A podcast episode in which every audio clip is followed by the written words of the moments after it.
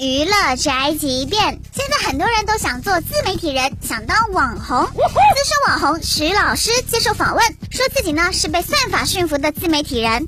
他也在节目里大方的分享了做自媒体的心得，快来学习一下。算法是最简单的路径，让一个你在社交媒体上的账号进入到别人的视野和内心。你如果你想吃这碗饭。你就得按照这个路子来。是的，刚开始大家觉得我讲话有点太做作了，然后其实我就很想加一点北方的口音进来，但是呢，发现乱七八糟，一会儿这一句，一会儿有一些南方口音，一会儿又不怎么地。对对对对，就很奇怪。但是其实这些都是我试图改变、试图调整的，只不过没怎么调整好，就变成这个样子。我经常觉得自己不够有个性。嗯。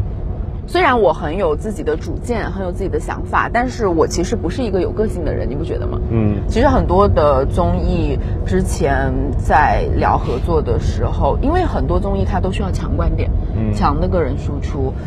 难怪很少看到徐老师上综艺，基本上都是自己拍视频介绍美妆产品，漂漂亮亮、开开心心的。与之鲜明对比的是 Papi 酱。又能搞笑，很有个性，还能说出观点。不过呢，只要找对自己的路子，都能够得到大家的喜欢。这就是本台饭桶发拉报道，以上言论不代表本台立场。